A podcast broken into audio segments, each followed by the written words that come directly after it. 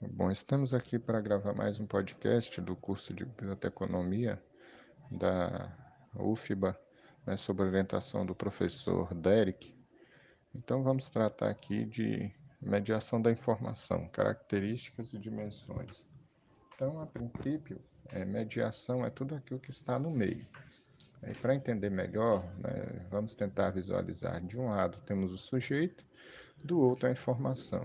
Então, o meio de adquirir a informação, essa necessidade que o sujeito tem de adquirir a informação, é, acontece através de alguma mediação. E é disso que nós vamos tratar. Então, segundo o professor Regis Derbey, essa mediação ela se trata de um transporte, porque para ele a comunicação é essencialmente um transporte no espaço e a transmissão é transporte no tempo. Bom, a partir daí nós podemos entender que esse transporte né, da informação ele pode né, acontecer por interferência ou por apropriação.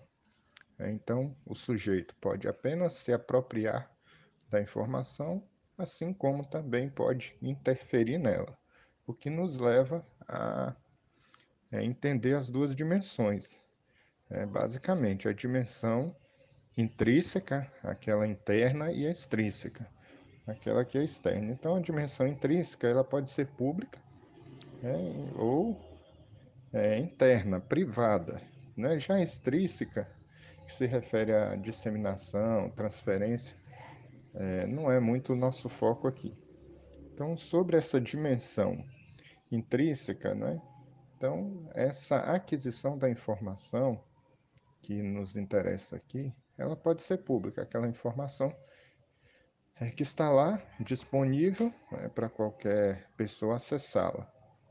E a informação que pode ser interna privada, ou seja, que está ali apenas para aquele público específico ou com uma disposição determinada, né, para ser acessível apenas por aquele grupo.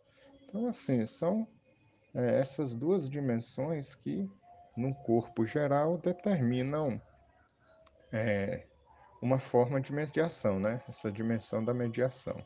Então, agora eu passo para a colega é, poder explanar um pouco melhor sobre as características.